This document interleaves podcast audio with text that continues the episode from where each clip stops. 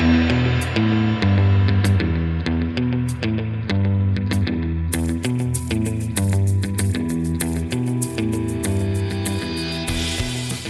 und herzlich willkommen, liebe Mordis, zu unserem True Crime Podcast Tell Me Mord. Ich bin Melly.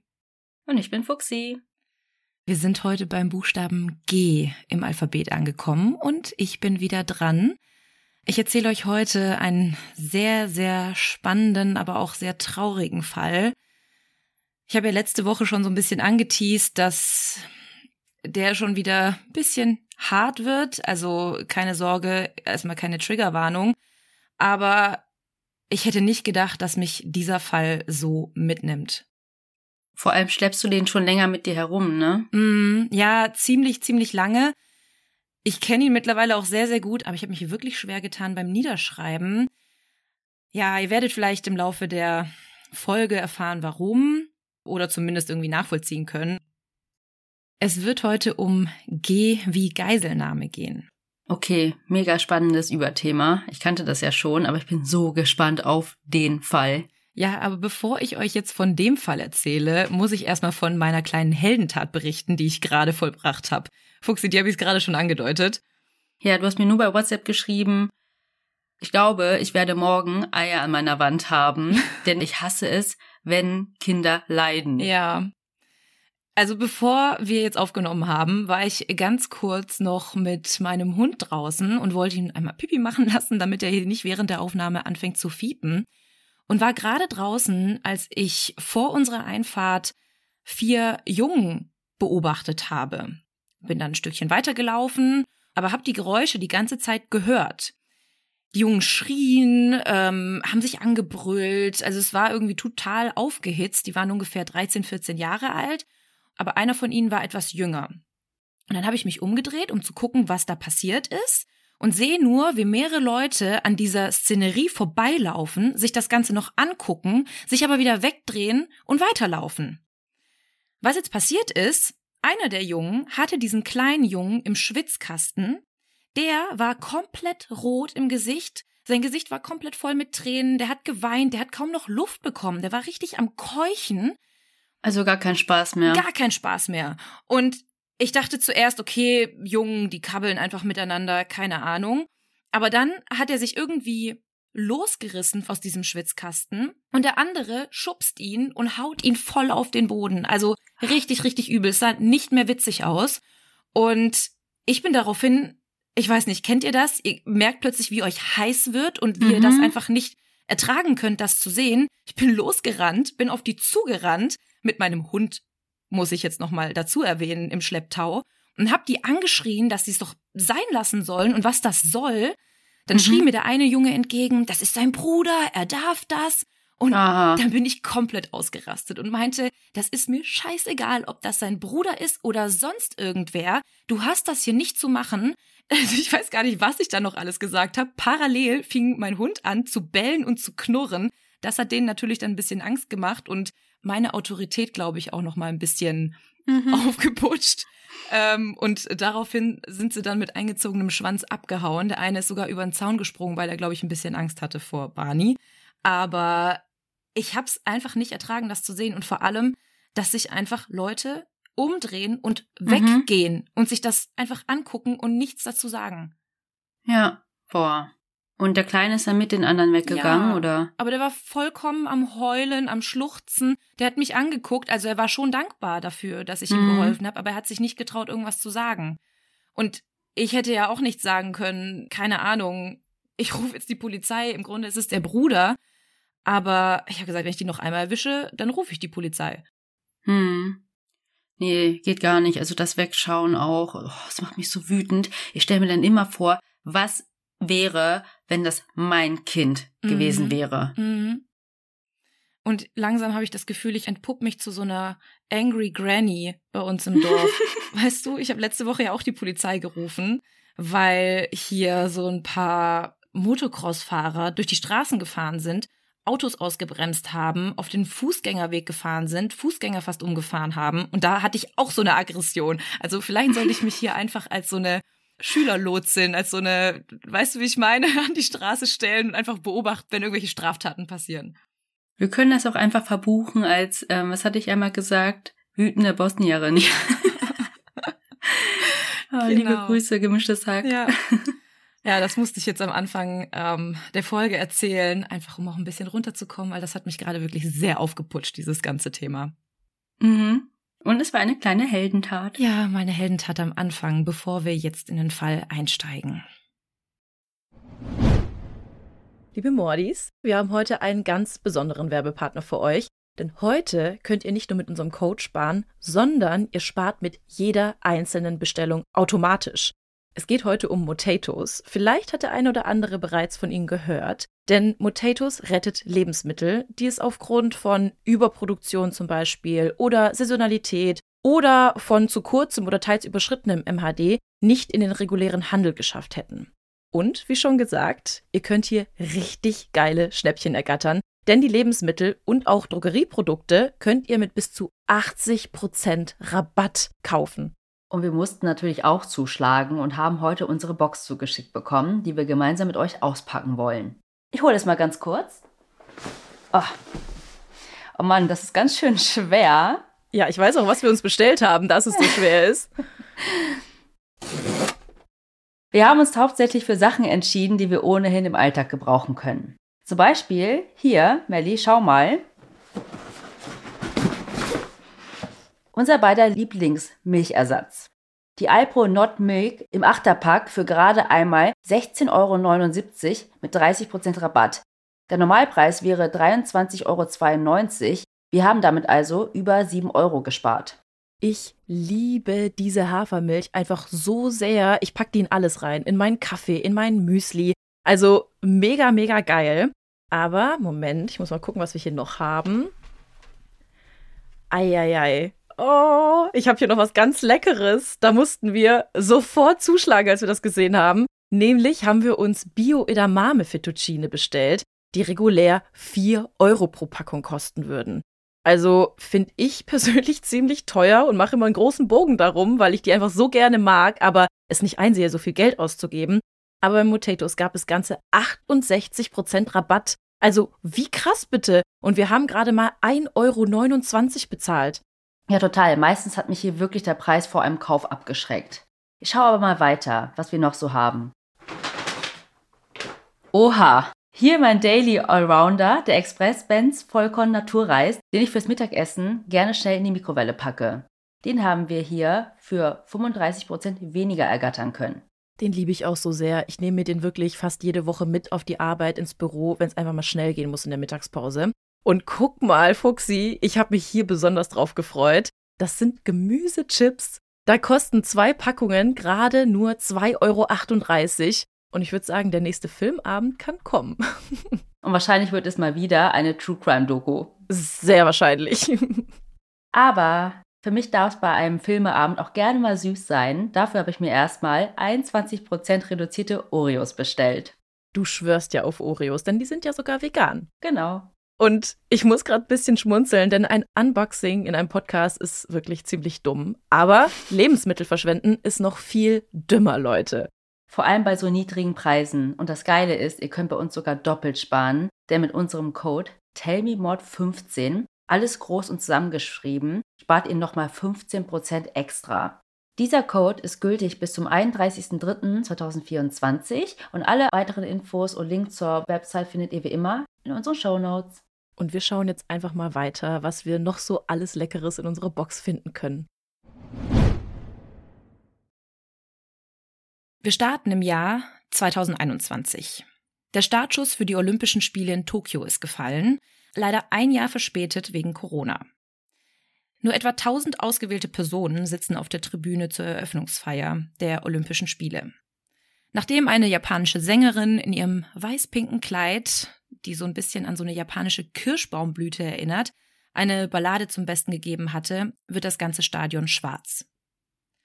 Plötzlich ertönt eine Stimme. Diese Stimme gedenkt an alle, die zu diesem Tag leider nicht da sein können. Vor allem gedenkt sie an all jene, die nicht mehr länger unter uns weilen. Diese Stimme erwähnt die Corona-Pandemie und dass diese Personen einen wichtigen Platz im Herzen aller haben. Aber dann erzählt die Stimme weiter. Es wird außerdem an alle Olympioniken gedacht, die nicht mehr unter uns weilen. Und dann sagt die Stimme, vor allem an die, die während der Olympischen Spiele 1972 ihr Leben verloren haben. Eine Gruppe israelischer Olympioniken. Anki Spitzer ist zu diesem Zeitpunkt 76 Jahre alt. Und fast 50 Jahre lang hat sie auf diesen Moment gewartet. Jahre, in denen sie rebellierte, in Fernsehshows auftrat, in deutschen Botschaften Diplomaten aufsuchte und irgendwie versuchte, diejenigen in Verantwortung zu ziehen, die ihren Schmerz, den sie all die Jahre mit sich getragen hatte, zu verantworten hatten. Die Stimme fordert alle Zuschauer, auch vor den Bildschirmen zu Hause auf, sich zu erheben und eine Schweigeminute einzulegen. Nach 49 Jahren ist das die erste offizielle Schweigeminute, die für die israelische Mannschaft eingelegt wurde. Plötzlich bricht es aus Anki heraus. Sie fängt an zu schluchzen und weint so sehr, wie sie es seit Jahren nicht mehr getan hatte. Wir müssen jetzt aber erstmal in der Zeit zurückgehen, um genau zu sein 49 Jahre. Wir befinden uns jetzt im Jahr 1972, 27 Jahre nach Beendigung des Zweiten Weltkriegs. In München haben im August die Olympischen Spiele begonnen. Zum ersten Mal nach 1936 ist Deutschland wieder Gastgeber. Aber diese Spiele sollen ganz im Gegensatz zu denen stehen, die 1936 stattgefunden haben. Denn diesmal will sich Deutschland tolerant zeigen. Es sollen keine Propagandaspiele der Nationalsozialisten werden, sondern wie es in den Medien viel hieß, ein Fest des Friedens und heitere Spiele. Die Deutschen wollten halt zeigen, wie liberal sie sind und wie weltoffen und dass das heutige Deutschland oder das 1972 Deutschland nichts mit dem Deutschland aus dem Nationalsozialismus zu tun hat. Alles wirkt super locker und leicht und alles passt super schön in die Landschaft hinein und nichts erinnert mehr an diese massiven Stadien von früher, diese Betonblöcke, die errichtet wurden. Über 7000 Sportler aus 121 Nationen kämpfen um die heiß begehrten Medaillen. So viele wie noch nie zuvor. Und auch die Stimmung bei den Sportlern und bei dem Publikum ist großartig. Um wirklich keinen Hauch einer Erinnerung an die NS-Zeit aufkommen zu lassen, wurden auch die Sicherheitsvorkehrungen bewusst sehr dezent gehalten. Hm. Es waren etwa 2000 Polizisten im Einsatz und die trugen legere Sportsackos in hellblau und nichts erinnert irgendwie an militärische Uniformen. Ich werde euch davon ein Foto hochladen. Ich meine, es waren die 70er, es war sowieso eine andere Mode. Aber wenn man die Beamten da sieht, dann erinnern die nicht wirklich an PolizistInnen, sondern eher irgendwie so aus einem Film. Vielleicht ist es auch nur mein Denken jetzt, aber es sieht nicht ganz ernst aus. Also ich könnte so einen Polizisten nicht ernst nehmen. Ja, also nicht wie Hundertschaften bei Fußballspielen heute. Nein, absolut Oder nicht. Oder Demos. Genau. Ja. Das kannst du dir auch mal merken, denn tatsächlich wird dieses Ereignis, also die Tat, von der ich euch heute erzähle, Deutschland verändern und es wird auch die deutsche Sicht für solche Großveranstaltungen verändern. Hm. Und das Krasse finde ich auch noch, ist, dass die Beamten zum Großteil nicht mal bewaffnet waren. Alles sollte halt in dieses Bild der fröhlichen und friedlichen Spiele passen. Menschen aus aller Welt sollten einfach zusammenkommen und nichts sollte irgendwie bedrohlich wirken. Auffällig war es auch, dass es kaum Zäune gab, weder im Olympiapark noch im Olympischen Dorf, wo die Athletinnen untergebracht sind. Man könnte sagen, dass das Ganze ein bisschen naiv war, weil die politische Lage sah zu diesem Zeitpunkt ganz anders aus. Zweieinhalb Jahre vor Beginn der Olympischen Sommerspiele hat sich nämlich die Sicherheitssituation in der Bundesrepublik etwas verschärft. Es gab zum Beispiel am Anfang 1970 palästinensische Terroraktionen auf deutschem Boden. Zum Beispiel auf dem Flughafen München-Riem. Und seit 1970 hat sich auch die linksextremistische terroristische Vereinigung RAF, also die Bader-Meinhof-Gruppe, gebildet. Sie waren zum Beispiel verantwortlich für mindestens 33 Morde an Führungskräften aus Politik, Wirtschaft und Verwaltung. Und trotzdem hat diese Gewalterfahrung und diese Lage, in der sich Deutschland befand, nicht dazu geführt, dass die Sicherheitsplanung in München irgendwie überdacht wurde oder anders gelöst wurde. Außerdem nutzte die Stadt München die Spiele, um viel Geld in die Infrastruktur zu stecken, zum Beispiel in den öffentlichen Nahverkehr. Und der Olympiapark ist bis heute auch noch eine beliebte Naherholungsfläche und das Olympiastadion ist ein Wahrzeichen der Stadt. Die Stimmung schwappte förmlich über, alles war locker, leicht, die Sportler waren begeistert, alles war fußläufig zu erreichen, es waren kurze Wege und es wurde langsam zu einem richtigen deutschen Sommermärchen. Aber es änderte sich alles am 5. September 1972. Gegen 4.35 Uhr am Morgen des 5. Septembers kletterten acht Sportler in ihren Sportklamotten über den Zaun ins Olympische Dorf. Der Zaun ist lediglich anderthalb bis zwei Meter hoch und das machte es den Sportlern ziemlich leicht, in das Olympische Dorf reinzukommen. Postbeamte beobachteten sogar, wie die Sportler mit großen Taschen über den Zaun zum Olympischen Dorf klettern, aber sie dachten sich nichts dabei, weil es kam relativ häufig vor, dass die Sportler das Münchner Nachtleben besuchten und dann erst früh am Morgen ins Olympische Dorf zurückkommen und dabei dann nicht den Haupteingang nutzen, sondern einfach als Abkürzung über den Zaun klettern. Diese acht Sportler steigen also über den Zaun und bewegen sich relativ schnell zur Connolly-Straße 31, wo die israelische Mannschaft untergebracht ist. Dass es sich aber bei den acht Menschen nicht um olympische Sportler handelte, wurde schließlich schnell klar. Denn jeder von ihnen war schwer bewaffnet.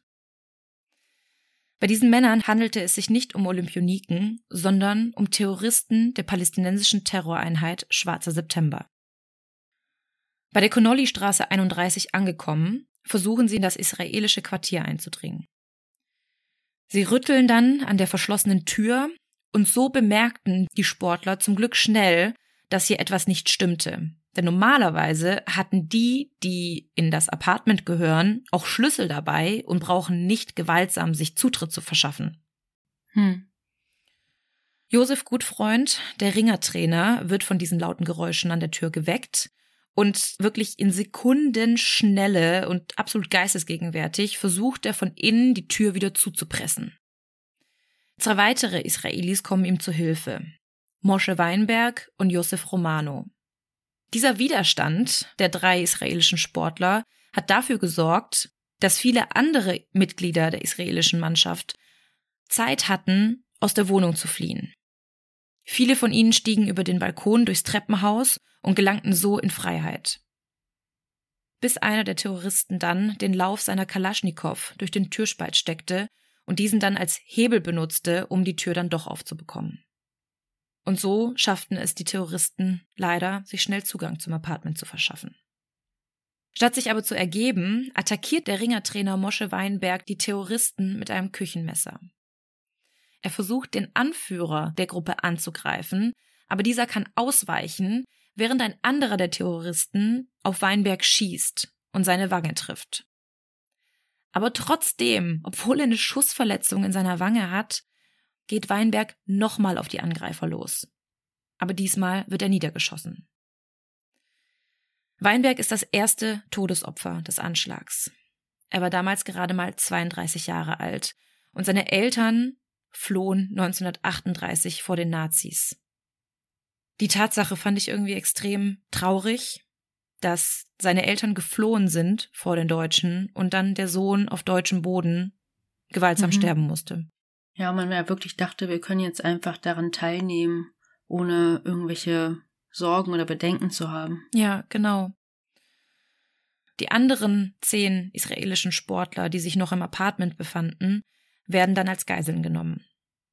David Berger, Gewichtheber, Seef Friedmann, Gewichtheber, Josef Gutfreund, Ringer und Kampfrichter, Elise Hafin, Ringer, Josef Romano, Gewichtheber, André Spitzer, Fechttrainer, Amitsur Shabira, Leichtathletiktrainer, Kehat Shor, Schützentrainer, Mark Slavin, Ringer.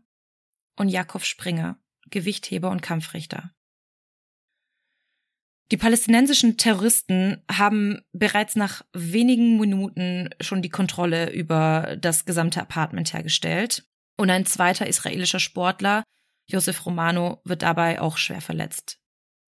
Er ist so schwer verletzt, dass er dringend ärztliche Hilfe benötigen würde, aber die wird ihm von den Terroristen verweigert. Haben denn die anderen Apartments irgendwas mitbekommen bisher? Tatsächlich ja. Spätestens nachdem die Israelis aus dem Apartment geflohen sind, waren hm. sie schon auf dem Weg nach draußen und die ersten Notrufe gingen auch raus. Ja. So konnte das Haus und die anderen Apartments auch relativ schnell geräumt werden. Wie gesagt, wird Josef Romano der Zugang zu einem Arzt verweigert und er wird dann mit den anderen Geiseln in ein Zimmer eingesperrt. Auf den beiden Betten mussten sich die Geiseln hinsetzen und Josef Romano lag in der Mitte auf dem Boden. Und er war so schwer verletzt, dass es im Grunde sein Todeskampf war, dem er da erlegen ist. Und dieser ging zwei Stunden lang.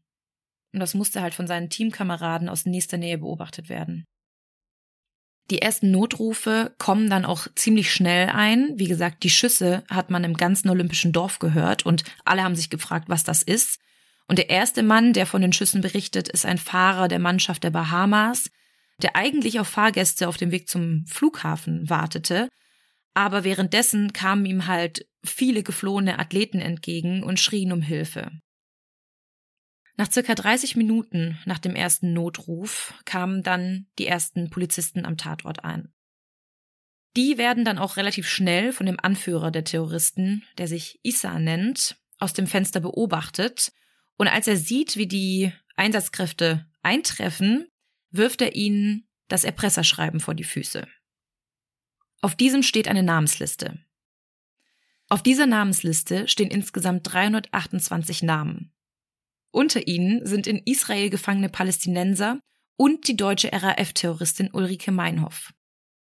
Mit der Geiselnahme wollen sie erreichen, dass die Gefangenen und auch die Terroristin Ulrike Meinhoff freigelassen werden. Wenn das bis 9 Uhr nicht passiere, wollen sie die Geiseln erschießen. Und wie spät war es gerade? Also die Terroristen sind ja gegen halb fünf Uhr morgens mhm. eingetroffen und eine halbe Stunde später kamen dann die ersten Beamten. Also muss es etwa 5 Uhr gewesen sein. Und dann bis 9 Uhr abends? Nein, 9 Uhr morgens. Was? Mhm. Zwischen 6 und 7 Uhr morgens telefonieren dann der damalige Bundesinnenminister Hans-Dietrich Genscher mit dem Bundeskanzler Willy Brandt und auch der Münchner Polizeipräsident Manfred Schreiber und sein Stellvertreter Georg Wolf werden sofort informiert und fahren direkt auch in die Connolly-Straße 31.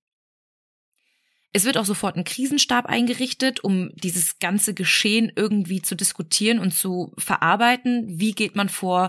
Was tut man? Geht man auf die Forderung ein oder versucht man irgendwie mit den Terroristen zu verhandeln? Also es wird am Anfang wirklich sehr viel, sehr schnell unternommen und es wird auch viel in die Wege geleitet. Aber man muss auch sagen, wenn man sich jetzt anhört, was als nächstes kommt, das ist auch das Einzige, was gut funktioniert hat und was schnell funktioniert hat.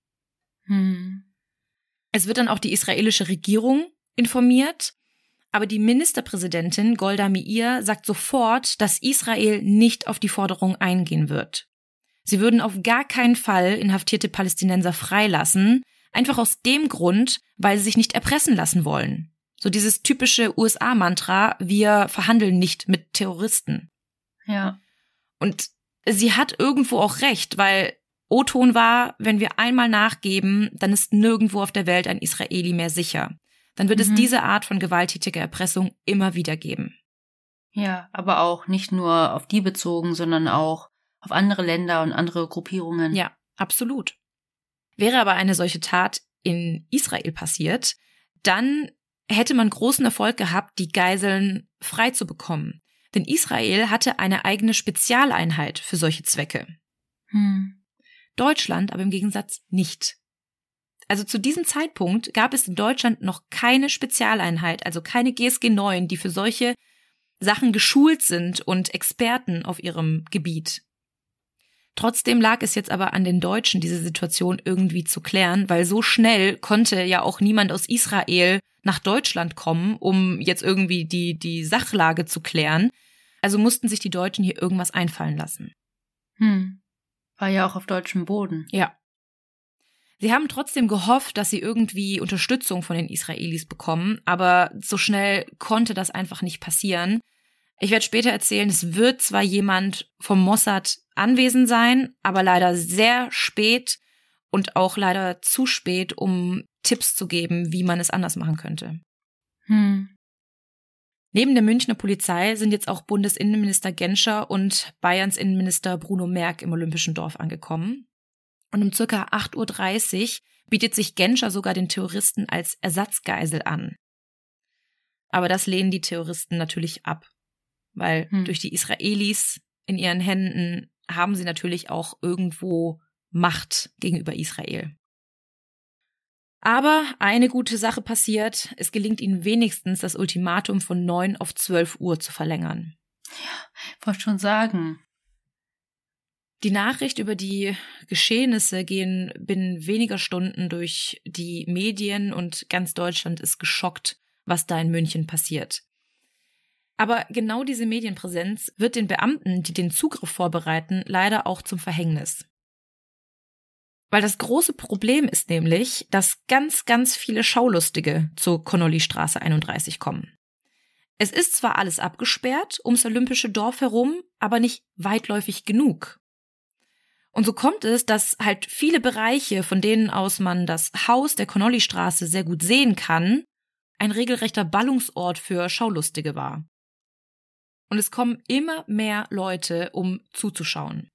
Was glaubst du, wie viele Menschen haben sich da an diesem Tag versammelt? Mal eine grobe Schätzfrage. Boah. 5000? 5000 wäre schon richtig viel gewesen, finde ich, für so ein Ereignis. Aber es waren über den ganzen Tag verteilt 70.000 Schaulustige. Ach, die gekommen und gegangen sind. Ja, die sich da halt das Geschehen angeschaut haben. Hm. Und sogar von den Hügeln des Olympiaparks versuchten die Menschen dann irgendwie einen Blick ins olympische Dorf zu bekommen. Ich finde halt, okay, Journalisten, ne, sowas hat man dann immer, weißt du, Reporter, aber einfach Schaulustige. Ja, das Problem war, oder was heißt das Problem, aber man wusste gar nicht, was da drin vor sich geht. Also man wusste gar nicht, was passiert da gerade. Man hat Ach, gesehen, das wurde gar nicht gesagt mit der Geiselnahme oder wie? Nee, also doch mit der Geiselnahme, aber es war halt quasi nicht offiziell, dass da jemand gestorben ist. Das mhm. wussten die Leute nicht. Dass da äh, mehrere Leute drin waren und was die Forderungen waren, das wussten die nicht. Die wussten einfach nur, da war ein Ach Polizeieinsatz so. und das war da, wo die Israelis waren, aber mehr war auch nicht wirklich bekannt. Mhm. Aber man hat halt befürchtet, wenn man jetzt die Spiele absagen würde, dass noch mehr Schaulustige kommen würden. Also rat mal, was passiert ist. Die nächsten Spiele haben einfach stattgefunden. Ja. Also es war so wichtig, ähm, dass die Olympischen Spiele ganz normal weitergehen und nicht abgebrochen werden und die Sportlerinnen und Sportler einfach so tun sollen, ähm, als wäre nichts und einfach das tun, was sie die anderen Tage auch schon gemacht haben. Am gleichen Tag noch? Ja. Ja. Ja, währenddessen. Währenddessen. Also die Sportler wussten halt wirklich gar nichts und nur die Polizei wusste halt von diesem einen Toten, weil die Leiche von Mosche Weinberg von den Terroristen vor die Tür des Apartments geworfen wurde. Aber Josef Romano, der im Sterben liegt, von dem wussten die Einsatzkräfte gar nichts. Und so natürlich auch nicht die Reporter. Mit der Zeit kommt es dann zur Kontaktaufnahme der Polizei mit den Terroristen und eine Beamtin schafft es, mit dem Anführer Issa zu sprechen. Dieser Kontakt führt dann dazu, dass auch die Führungskräfte des Krisenstabs, der sich da gebildet hat, mit den Geiselnehmern sprechen durfte. Also der deutsche Innenminister, der bayerische Innenminister und der Münchner Polizeipräsident. Da gibt es auch ganz bizarre Fotos, wie die drei vor der Wohnung der Connolly-Straße stehen, um mit den Terroristen diskutieren.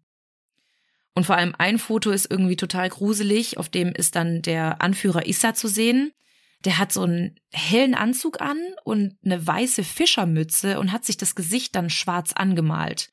Also es sieht hm. total bizarr aus, irgendwie diese ganze Szenerie. Und wie haben die kommuniziert? Einfach so über den Zaun oder? Vor der Tür. Vor der Tür hm. einfach. Also im Grunde haben die reingeschrien durch das Fenster, also mit einem Megafon und mhm. ähm, sind dann quasi tatsächlich face to face vor der Wohnung im Gespräch gewesen. Mhm. Und tatsächlich hatten diese Gespräche auch einen kleinen Erfolg, denn wie ich ja vorhin schon gesagt habe, das Ultimatum wurde ja von 9 auf 12 verlegt und jetzt wurde es sogar auf 15 Uhr verlegt. Und damit wollten die Einsatzkräfte wenigstens ein bisschen Zeit gewinnen.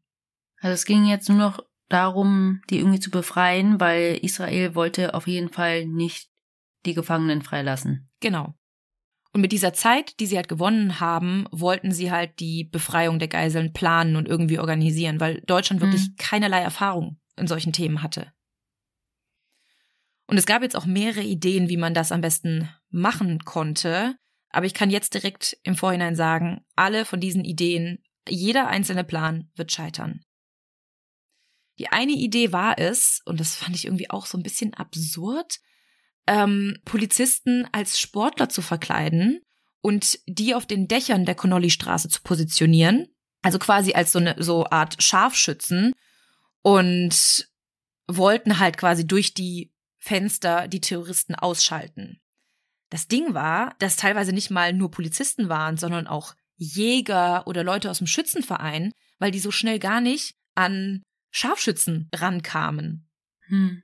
Und außerdem mussten die Leute sogar den Empfang der Trainingsanzüge quittieren und den nach dem Einsatz wieder zurückbringen. Also über solche Sachen wurde sich dann Gedanken gemacht. Total banal. Richtig deutsch. Ja, komplett stimmt. Aber noch schlimmer war die Tatsache, dass diese ganze Medienaufmerksamkeit den Beamten jetzt das erste Mal zum Verhängnis wurde. Hm. Und das ist nicht das einzige Mal, das kann ich jetzt auch schon mal dazu sagen. Weil während die Beamten den Zugriff vorbereiten, können die Terroristen live im Fernsehen mit ansehen, was draußen passiert. Es wird nämlich versäumt, den Terroristen den Strom abzustellen. Und es haben sich halt nicht nur Schaulustige vor Ort versammelt, sondern wie du vorhin auch gesagt hast, auch internationale Fernsehsender, ähm, Zeitungen, Kameras und die haben sich überall um diese Connolly-Straße 31 positioniert, teilweise auch in den umliegenden Wohnungen gegenüber und hatten halt einen perfekten Blick auf das Dach der Connolly-Straße und konnten filmen, wie sich die Einsatzkräfte dort in Stellung brachten. Hm. Aber zum Glück realisierte die Münchner Polizei, dass das ein Fehler war und dass man so jetzt auf jeden Fall keine Geiseln retten kann. Aber eine weitere Idee war es dann zur Befreiung der Geiseln, dass man den Terroristen Essen schickt, das von zwei Köchen gebracht werden soll, die auch wieder einfach nur verkleidete Polizisten waren. Oh, es erinnert mich so an Haus des Geldes. Voll, oder? Also, keine Ahnung, in Filmen funktioniert sowas ja immer. Aber in echt, no, weiß ich nicht. Zumindest hier in dem Fall konnten die halt niemanden täuschen. Also auch die Geiselnehmer haben jetzt den Braten sehr schnell gerochen und wollten die Köche, die Köche in Anführungsstrichen, auf keinen Fall reinlassen und haben sich das Essen dann vor dem Haus geben lassen. Hm. Nun wird das Ultimatum auf 18 Uhr verlegt und ab 15.38 Uhr werden dann die sportlichen Wettbewerbe dann doch unterbrochen. In einer offiziellen Erklärung vom Olympischen Komitee heißt es, der olympische Friede ist durch einen Mordanschlag verbrecherischer Terroristen gebrochen worden. Aber leider kommt die Nachricht, dass die Spiele abgebrochen werden, nicht bei allen an. Denn um 16.30 Uhr, also fast eine Stunde später, beginnt sogar noch ein Fußballspiel. Ungefähr zur selben Zeit, während dieses Fußballspiel angepfiffen wird, wird einer der Gefangenen von den Terroristen vor ein Fenster geführt und dieser sagt etwas. Er sagt, dass die Palästinenser nun nicht mehr nur die Freilassung der Namen auf ihrer Namensliste fordern, sondern sie fordern auch, danach in ein befreundetes Land ausgeflogen zu werden. Am besten nach Kairo, also nach Ägypten. Hm. Die Bundesregierung stellt jetzt auch wieder sofort den Kontakt mit Ägypten auf, aber dort wird Willy Brandt der Kontakt zu den allerhöchsten Stellen sogar verweigert. Und irgendwann, nach ewig langen Stunden, entscheidet dann der ägyptische Ministerpräsident, we do not get involved. Hm. Also wir mischen uns nicht ein. Ich meine, ich weiß sowieso nicht, was die sich erhofft haben. Also auch, dass er da angerufen hat. Hatten die wirklich vor, die auszufliegen? Dann wären die Geiseln ja komplett lost gewesen. Also ich habe das nicht ganz verstanden. Vielleicht wollten sie den Terroristen einfach nur auch ähm, entgegenkommen. Aber obwohl dieses Ausfliegen ja jetzt auf gar keinen Fall mehr eine Option ist, lassen die Behörden es die Terroristen trotzdem noch glauben. Also sie erzählen ihnen, dass ein Flugzeug auf sie warten wird, welches sie dann nach Kairo bringen wird. Und jetzt sehen die Beamten nur noch zwei Möglichkeiten, wie sie die Geiselnehmer überwältigen können. Das Flugzeug soll von dem Flugplatz Fürstenfeldbruck in der Nähe von München abfliegen. Aber dafür müssen sie erstmal mit einem Bus zu den Helikoptern gebracht werden, welche diese dann zu dem Flugzeug an den Flugplatz bringen. Möglichkeit Nummer eins ist es jetzt also, die Geiselnehmer auf dem Weg zum Bus abzufangen. Und das scheint erstmal eine ganz gute Idee zu sein, weil der Weg zum Bus, also man muss sich das so vorstellen, das olympische Dorf ist quasi auf so einem Tunnelsystem gebaut und der komplette Verkehr aus dem olympischen Dorf rein oder raus, also auch Lieferverkehr und so, läuft unterirdisch. Und jetzt hatten die Beamten die Idee, dass sie doch die Geiselnehmer auf dem Weg zum Bus abfangen könnten, überwältigen könnten und so die Geiseln befreien können. Wenn das aber nicht klappen sollte, war dann die zweite Möglichkeit, dass sie es tatsächlich mit dem Bus zum Helikopter schaffen, mit dem Helikopter zum Flugplatz kommen und dann dort der zweite mögliche Zugriffspunkt wäre. Also wenn die Geiselnehmer versuchen, mit den Geiseln ins Flugzeug einzusteigen. Aber wie ist denn das jetzt, ähm, Melly? Die Geiselnehmer haben also akzeptiert, dass die Gefangenen nicht freigelassen werden. Und das war dann quasi einfach nur die Fluchtaktion, weil sie werden ja wohl nicht einfach die Geiseln am Leben lassen und dann einfach nach Hause fahren oder die Geiseln töten und dann denken, sie kommen da raus. Ja, das ist nicht ganz klar. Also die erwarten schon noch bis zum Schluss, dass die palästinensischen Gefangenen freigelassen werden. Aber sie wollten quasi raus aus dieser Situation ähm, umgeben von deutschen Beamten, eingekesselt ähm, in diesem olympischen Dorf und wollten quasi raus. Und deswegen wollten sie halt die Israelis auch mitnehmen, dass sie halt nach wie vor noch ein Druckmittel hatten. Ach so, also okay, jetzt blick ich's. Nicht alleine. Ich dachte, die wollten einfach so, okay, wir lassen die jetzt einfach zurück. Nein, nein. Und bitte fliegt uns weg. Nein, nein, die Geiseln sollten mitkommen. Deswegen mussten die auch mit einem Bus, weil das ja wirklich, es waren elf Geiseln plus acht Geiselnehmer, ähm, und deswegen brauchten die auch zwei Helikopter, weil die mhm. ansonsten gar nicht bis dahin gekommen wären. Also, Möglichkeit Nummer eins war es jetzt ja, dass die Terroristen auf dem Weg raus aus der Connolly-Straße überwältigt werden. Aber Isa inspiziert den Tunnel, bevor sie hindurchlaufen, und er sieht einen Schatten hinter einem Betonpfeiler vorbeihuschen. Und natürlich war das ein Polizist, der sich nicht gründlich genug versteckt hatte und so bricht Isa diesen Weg ab und sagt den Beamten, dass sie diesen Weg auf gar keinen Fall gehen würden und dass der Bus näher herankommen muss, um den Fußweg zu verkürzen. Also hatten sie hier leider keine Zugriffsmöglichkeit mehr. Ab da blieb also nur noch die Möglichkeit, die Terroristen am Flughafen zu überwältigen. Im Fernsehen kann man dann beobachten, wie die Geiseln aus dem Haus zu dem Bus und dann zu dem Hubschrauber gebracht werden. Aber beim Verlassen des Hauses bemerken die Beamten dann ein weiteres Problem. Sie stellen nämlich fest, dass viel mehr Geiselnehmer dort sind, als die anfangs angenommen haben. Vormittags durfte nämlich noch der Bundesinnenminister Genscher kurz in das Apartment hinein, um zu überprüfen, ob es den Geiseln gut geht. Und zu diesem Zeitpunkt hat er lediglich fünf Geiselnehmer gezählt, aber in Wahrheit waren es ja acht. Mhm. Und jetzt war das große Problem, dass es nur fünf Scharfschützen gab, die auf die Geiselnehmer angesetzt wurden. Schrägstrich Jäger. Ja, genau. Ähm, und die haben in Fürstenfeldbruck schon auf ihren Einsatz gewartet. Man hätte jetzt natürlich auch anrufen können oder über Funk sagen können, dass man mehr braucht, aber der Funkverkehr war gestört und so kam die Info leider nicht an, dass es acht statt fünf Geiselnehmer waren. Um jetzt wieder ein bisschen Zeit zu schinden, wurde der Hubschrauber angewiesen, in einem weiten Bogen und auch nicht in Höchstgeschwindigkeit bis nach Fürstenfeldbruck zu fliegen. Und so hatten sie die Hoffnung, irgendwie noch mehr Scharfschützen dazu holen zu lassen. Aber leider hat das nicht mehr geklappt. Am Rollfeld dann angekommen, sehen die Terroristen bereits diese Lufthansa-Maschine stehen, die da auf sie wartet. Aber in Wahrheit wissen wir ja, soll die nie abfliegen, sondern ist quasi als Attrappe dorthin gestellt worden, um die Geiselnehmer aus dem Hubschrauber herauszubringen, um sie dann irgendwie zu überwältigen. Eigentlich war es auch geplant, dass im Flugzeug verkleidete Polizisten so tun, als seien sie Mitglieder der Crew, Aber obwohl diese sich freiwillig für den Einsatz gemeldet hatten, sagten die in letzter Sekunde ab, weil sie doch nicht genug für den Nahkampf auf engstem Raum ausgebildet waren. Mhm. Ja, ist halt eine schwierige Aufgabe.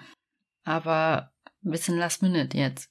Ja, vor allem meldest du dich doch nicht freiwillig, wenn du weißt, was da passiert und dann siehst du das und sagst so, nee, doch nicht. Ich meine, irgendwo verständlich, die ja. hatten einfach Angst, dass es in einem absoluten Blutbad endet. Ähm, und die Vorgesetzten haben dem auch zugestimmt. Aber ich glaube, jetzt im Nachhinein, dass das besser gewesen wäre, dort Beamten zu haben, anstatt das, was jetzt stattdessen passiert. Hm. Als die Touristen dann am Flugfeld ankommen, ist die Maschine also komplett leer. Keine Crew, kein Pilot, niemand. Und in dem Moment, wo der Anführer Issa und ein weiterer Terrorist in die Maschine klettern, sehen sie, dass die komplett leer ist. Und dass es definitiv nicht vorgesehen ist, dass sie alle ausgeflogen werden. Darüber, was als nächstes passiert, gibt es unterschiedliche Aussagen. Es ist also alles nicht komplett gesichert und mehrere Aussagen widersprechen sich. Aber eine der weit verbreitetsten Versionen ist, dass Issa und dieser weitere Terrorist das Flugzeug verlassen und in dem Moment sollen plötzlich überall auf dem Flugplatz die Scheinwerfer angegangen sein. Das gesamte Flugfeld wurde in helles Licht getaucht und für die Beamten war das wohl das Zeichen, dass der Zugriff starten konnte. Durch das Licht sollten sie wohl die Ziele besser erkennen können. Aber fast unmittelbar mit den Scheinwerfern geht dann auch das Schießen los. Vermutlich zuerst von der Polizei, aber das ist nicht ganz sicher. Es gibt auch Aussagen, dass die Terroristen zuerst geschossen hätten. Die beiden Terroristen rennen dann zum Helikopter zurück. Dort wollten sie dann in Deckung gehen, weil die Geiseln sich ja darin befanden und weil sie sich sicher waren, dass die Polizisten nicht auf den Helikopter mit den Geiseln schießen würden. Aber dann geht der Wahnsinn erst so richtig los. Ich habe ja vorhin gesagt, dass es ja fünf statt acht Terroristen waren und auch fünf statt acht Scharfschützen. Und es gab hier einfach auch keine Strategie, wer hier für wen zuständig war. Normalerweise ist es so, dass jeder Scharfschütze sein eigenes Ziel bekommt, für das er zuständig ist und sich dann quasi nur auf dieses Ziel konzentrieren muss. Gerade bei solchen heiklen Situationen.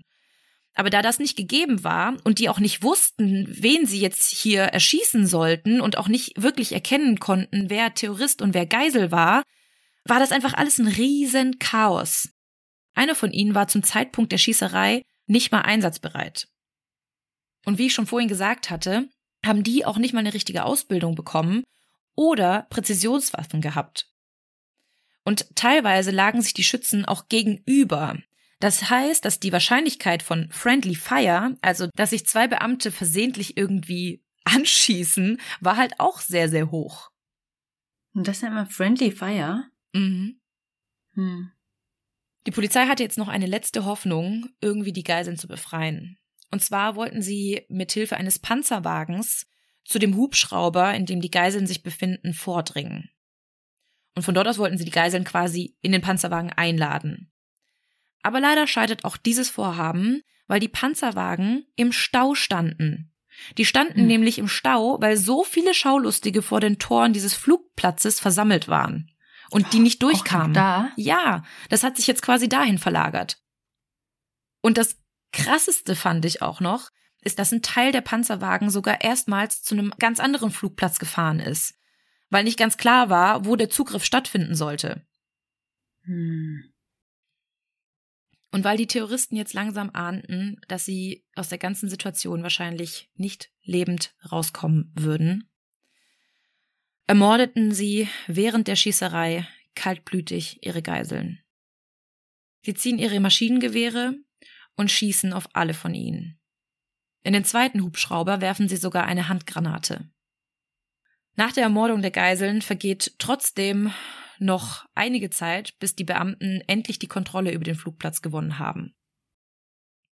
Fünf der acht Terroristen sind tot und drei können festgenommen werden. Ein Augenzeuge des Einsatzes war der israelische Mossad-Chef, also dem Geheimdienst, Zvi Samir, der extra aus Tel Aviv eingeflogen ist. Das ist derjenige, von dem ich vorhin erzählt habe, der leider zu spät da war, um irgendwie Tipps zu geben, aber ja. Er hat das auf jeden Fall beobachtet und konnte später dann in Tel Aviv im Kabinett berichten, wie viele Fehler geschehen sind. Weil im ersten Moment denken die Israelis noch, die Deutschen hätten alles getan, um die Geiseln irgendwie zu befreien und wären damit einfach gescheitert. Hm. Aber nachdem Samir dann erzählt und beschreibt, wie strukturlos und unprofessionell das abgelaufen ist, wird ihnen dann die Tatsache erst so richtig bewusst.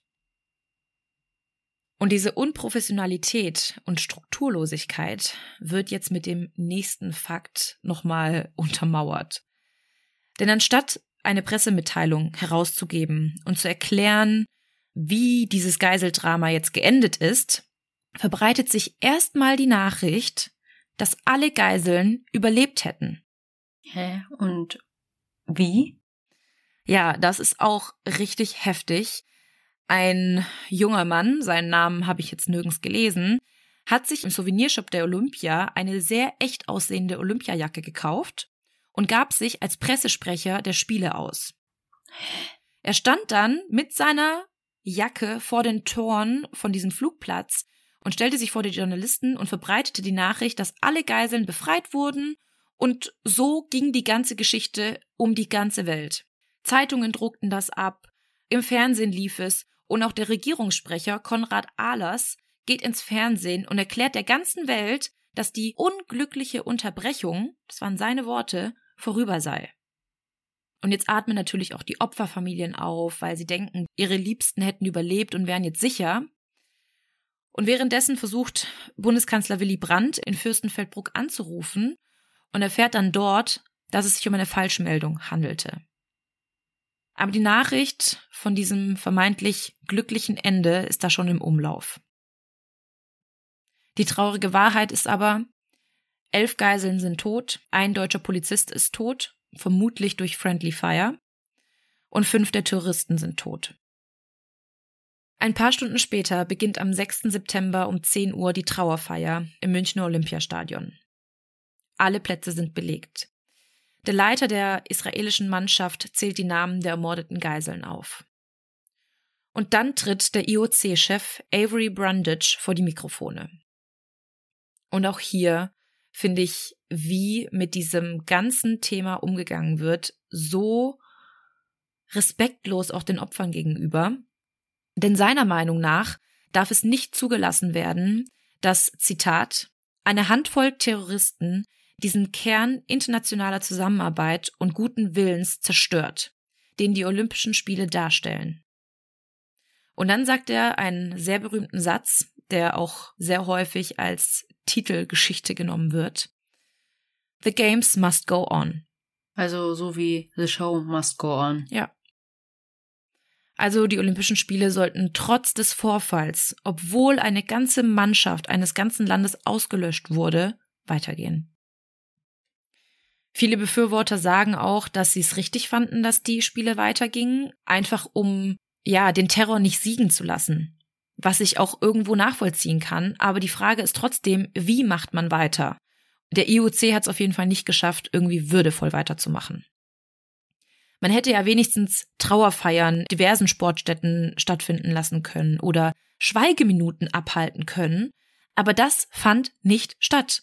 Also mal hier ein bisschen, mal da ein bisschen, aber es gab keine zentrale Regelung, dass man jetzt einfach ein bisschen bedachter darauf sein muss, wie man mit dem ganzen Thema umgeht.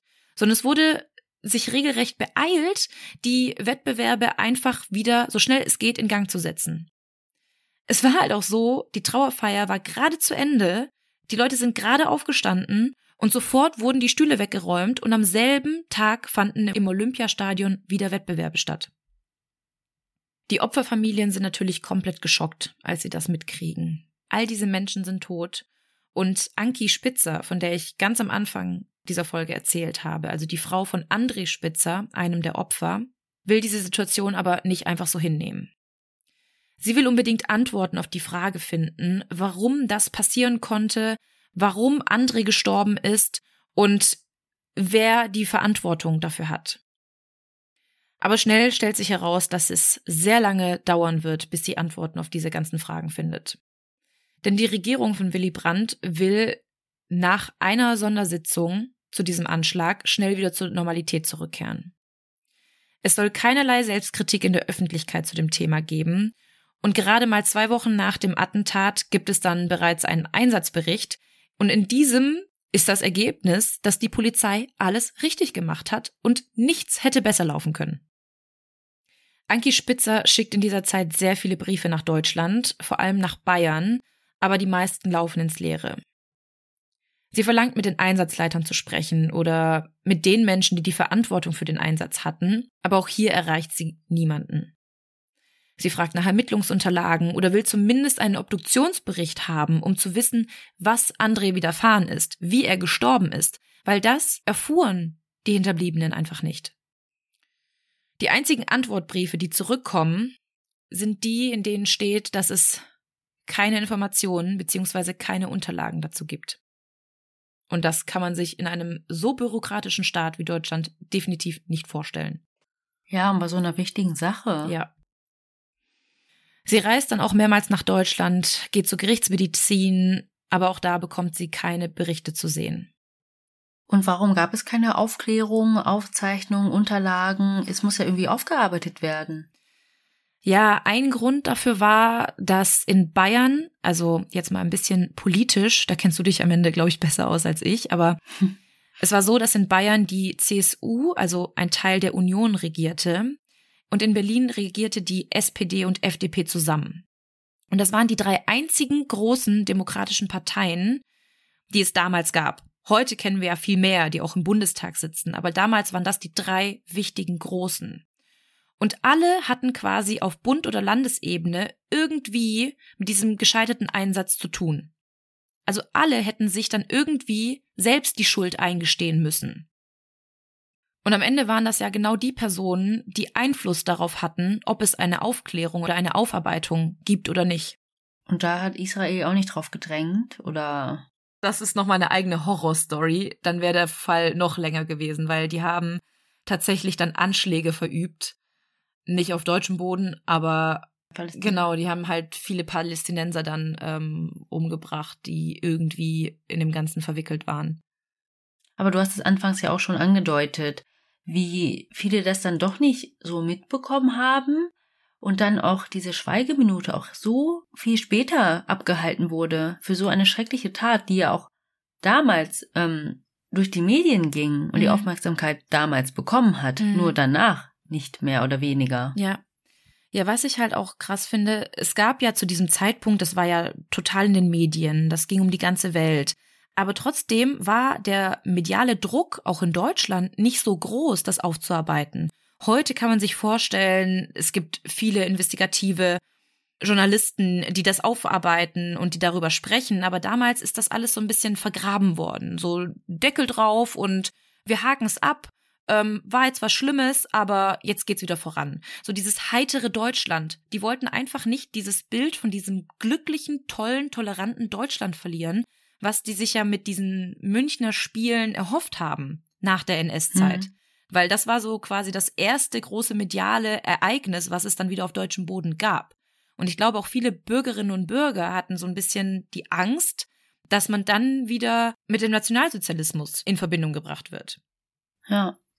Und aktuell sehen wir ja auch, was für eine Bedeutung es hat, wenn man irgendwo ein sportliches Ereignis ausrichtet. Mhm. Ja. Brand aktuell. Ha, Brand. Sidefact vielleicht, ich bin der größte Willy Brandt-Fan ever, ey. Ich habe eine Hausarbeit über ihn geschrieben. Sehr beeindruckende Persönlichkeit. Ja. Ja, wobei ich in diesem Fall jetzt auch das ein oder andere Mal einfach auch mit dem Kopf geschüttelt habe.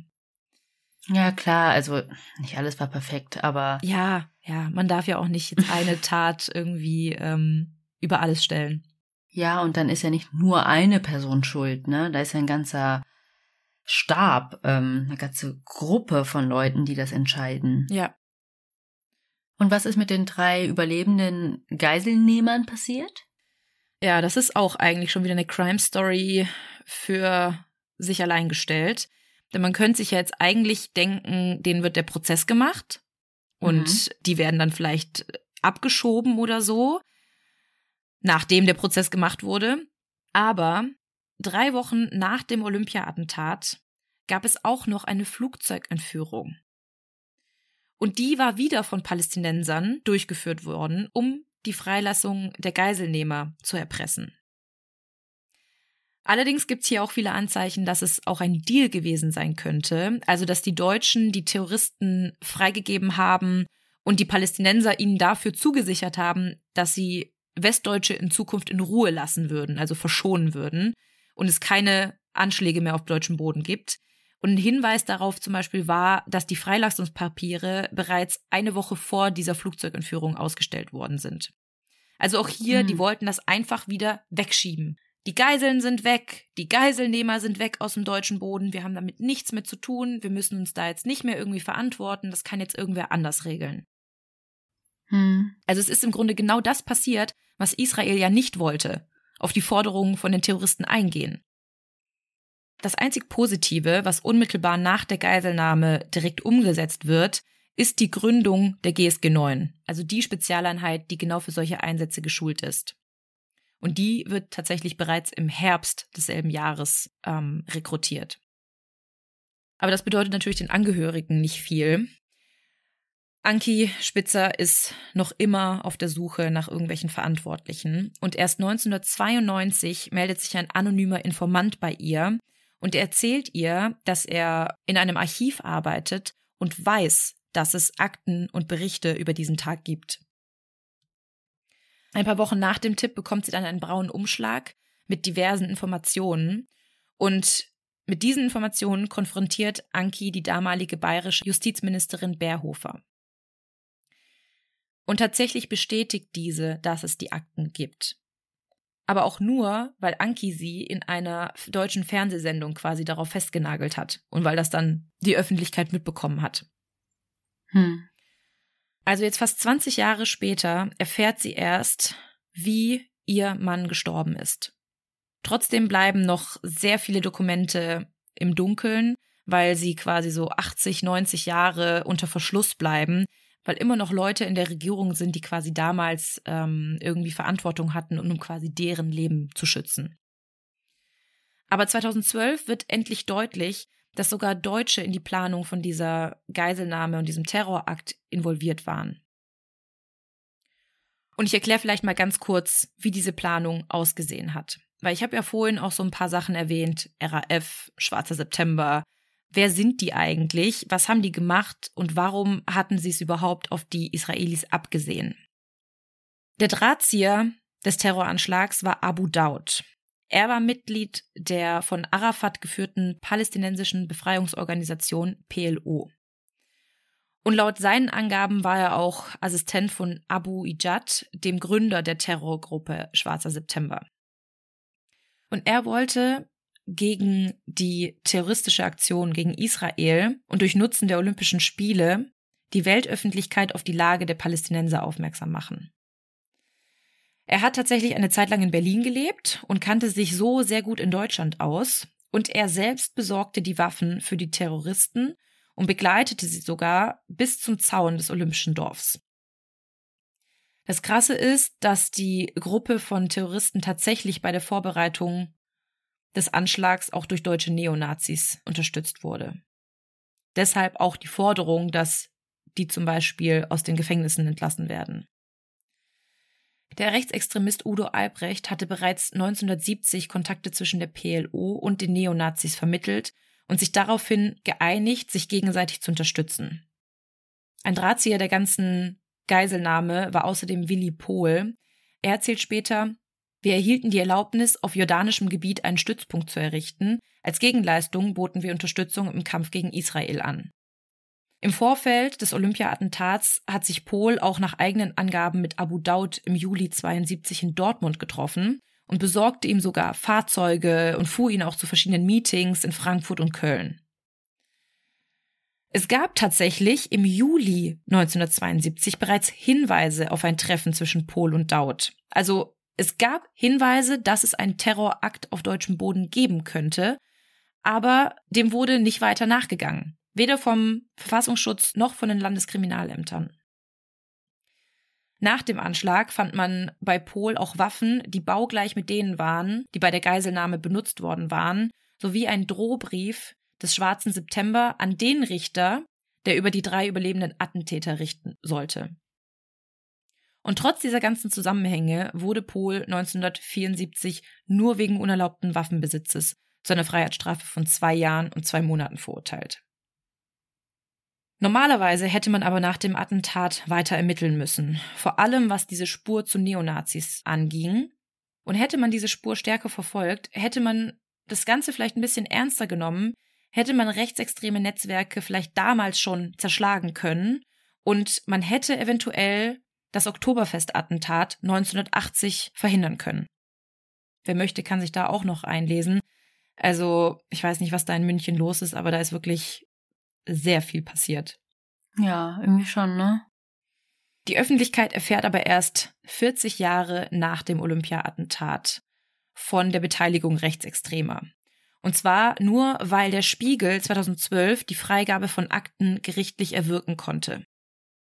Aber wie vorhin schon gesagt, bis heute sind viele Akten gesperrt, was die Hinterbliebenen mehr als respektlos finden. Und eine weitere Respektlosigkeit war es, dass die Opferfamilien auch sehr lange auf eine anständige Entschädigung warten mussten.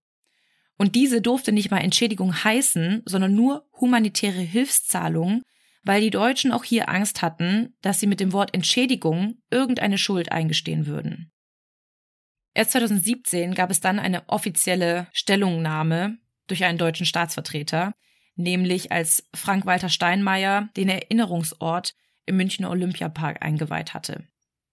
Also 2017. Erst da wurde dann ein Erinnerungsort für die Opfer geschaffen.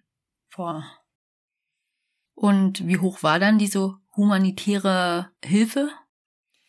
Ja, das war eigentlich auch echt ein Witz. Der Freistaat Bayern hat insgesamt 34 Angehörigen gerade einmal 4,6 Millionen Euro zugesprochen. Und davon sind nach Abzug von Anwaltskosten für alles, was da drumherum noch gezahlt werden musste, Gerichtskosten, nur 920.000 Euro übrig geblieben. Und dann durch 34. Genau. Und die Anwälte selbst haben gesagt, das war ein absoluter Witz. Eigentlich hätte jedem Opfer mindestens 10 Millionen Euro zustehen müssen.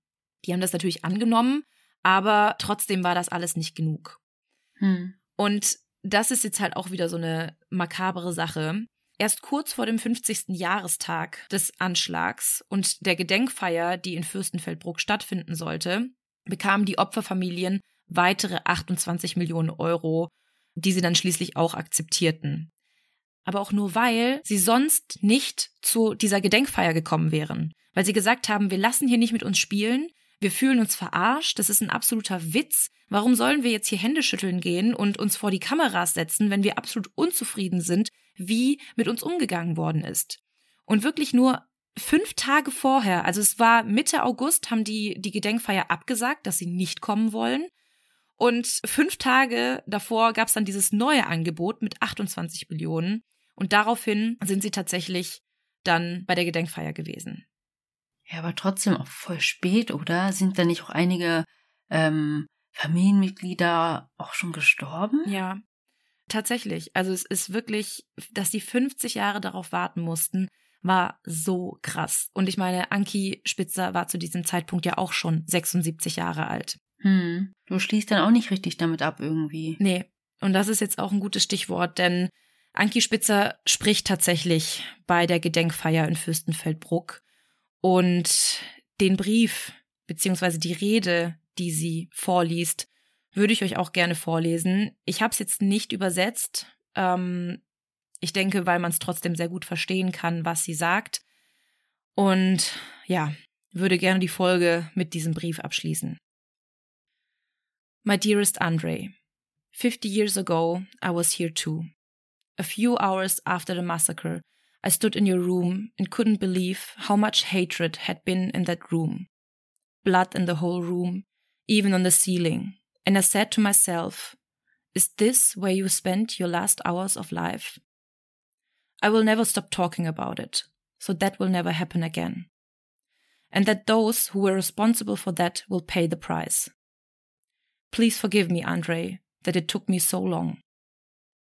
Although we finally, after 50 years, we have reached our goals. At the end of the day, you are still gone, and nothing can change that.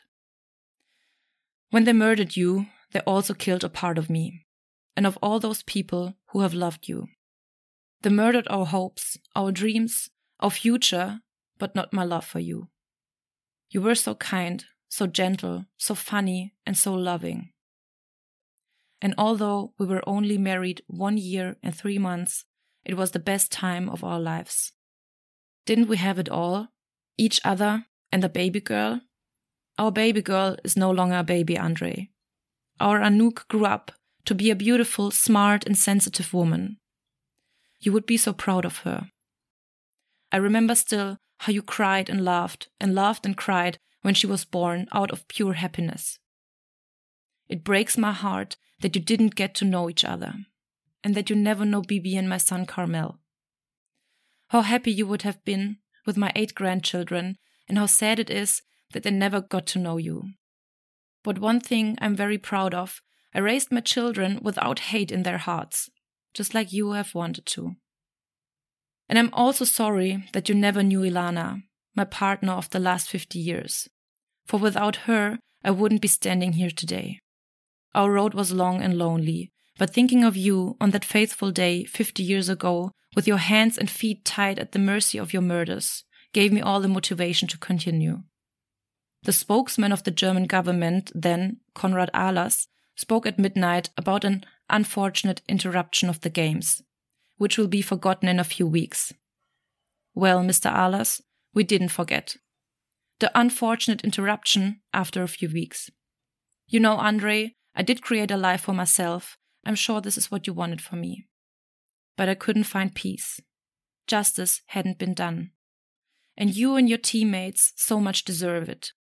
You would think that mighty Germany would have done everything not to add Jewish blood to its already bloody soil. Everybody is asking now if I feel closure.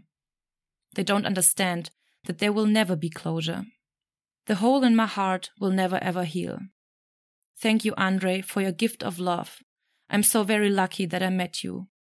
You can rest now, and so can I, until we meet again, my love. You now forever taken from my side, though nothing can bring back the hour of splendor in the grass, of glory in the flower, we will grieve not rather, find strength in what remains behind. Andre, you were the wind under my wings.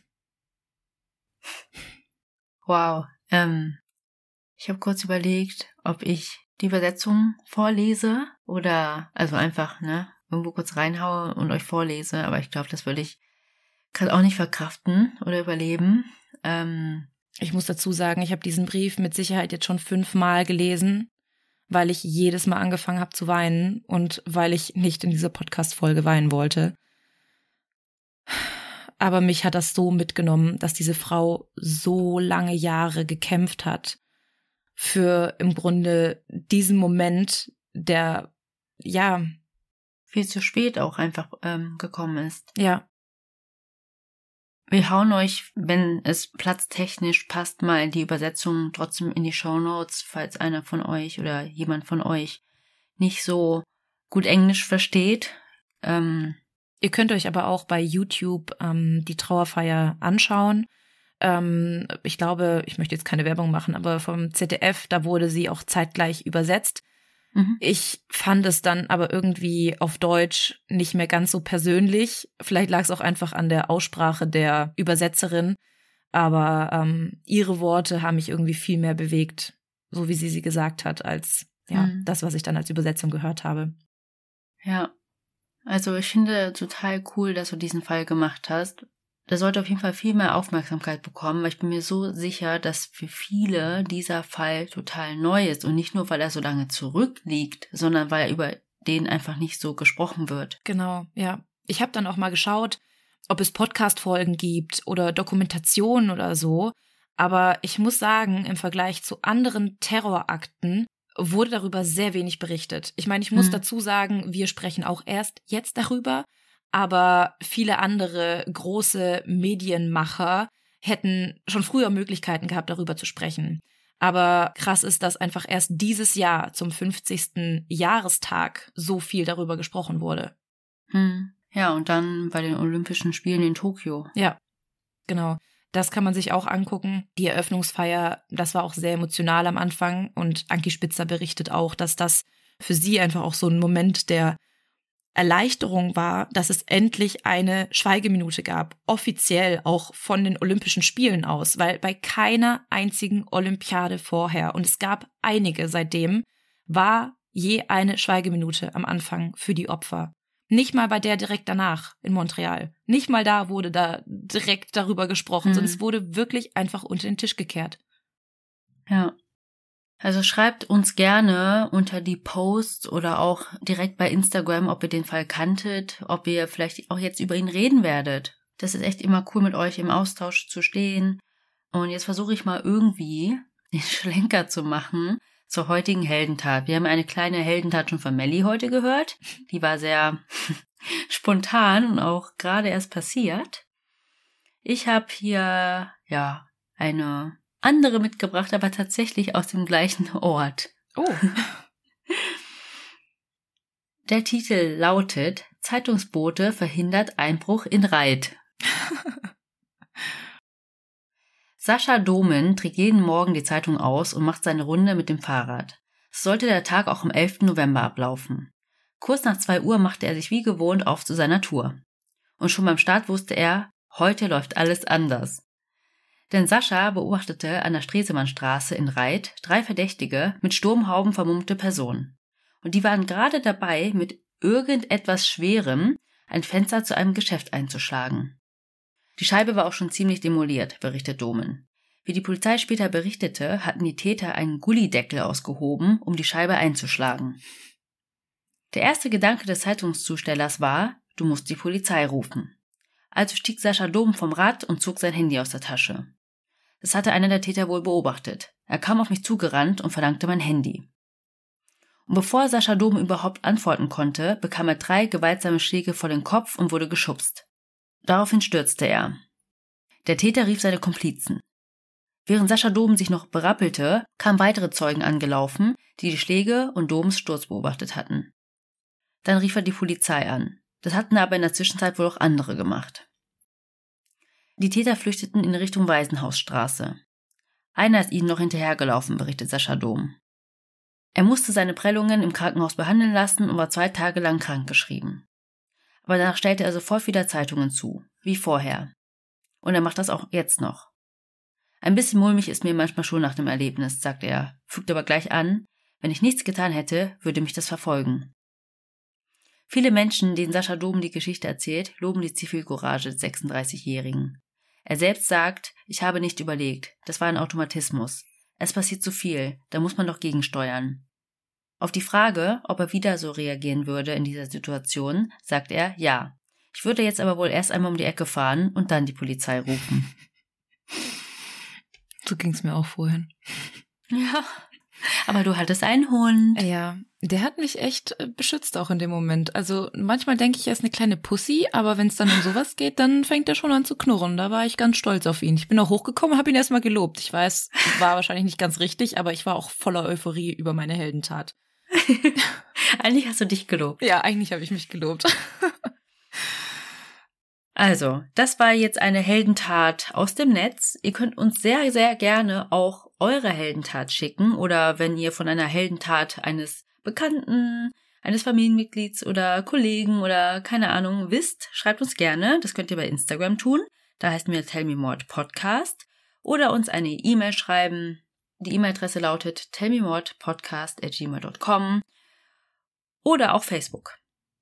Was uns auch immer hilft, ist, wenn ihr uns in euren Podcast-Playern bewertet, folgt, abonniert oder uns auch einfach nur weiterempfehlt. Ich glaube, tatsächlich lernen uns so die meisten Leute kennen. Über Empfehlungen. Ja.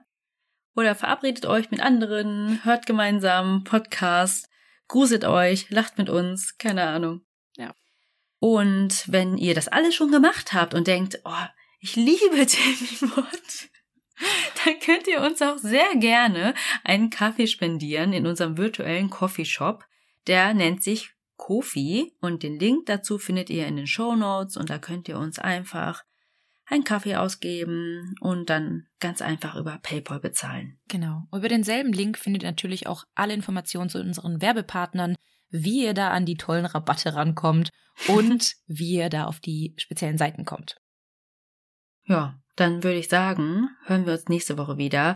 Und ich versuche euch einen nicht so ganz traurigen Fall mitzunehmen, aber dieser hier war auf jeden Fall wichtig. Es bleibt uns also nur noch zu sagen, was wir immer sagen. Wir hoffen, ihr habt Lust auf mehr bekommen. Oder More Mord und bis zur nächsten Woche. Tschüss.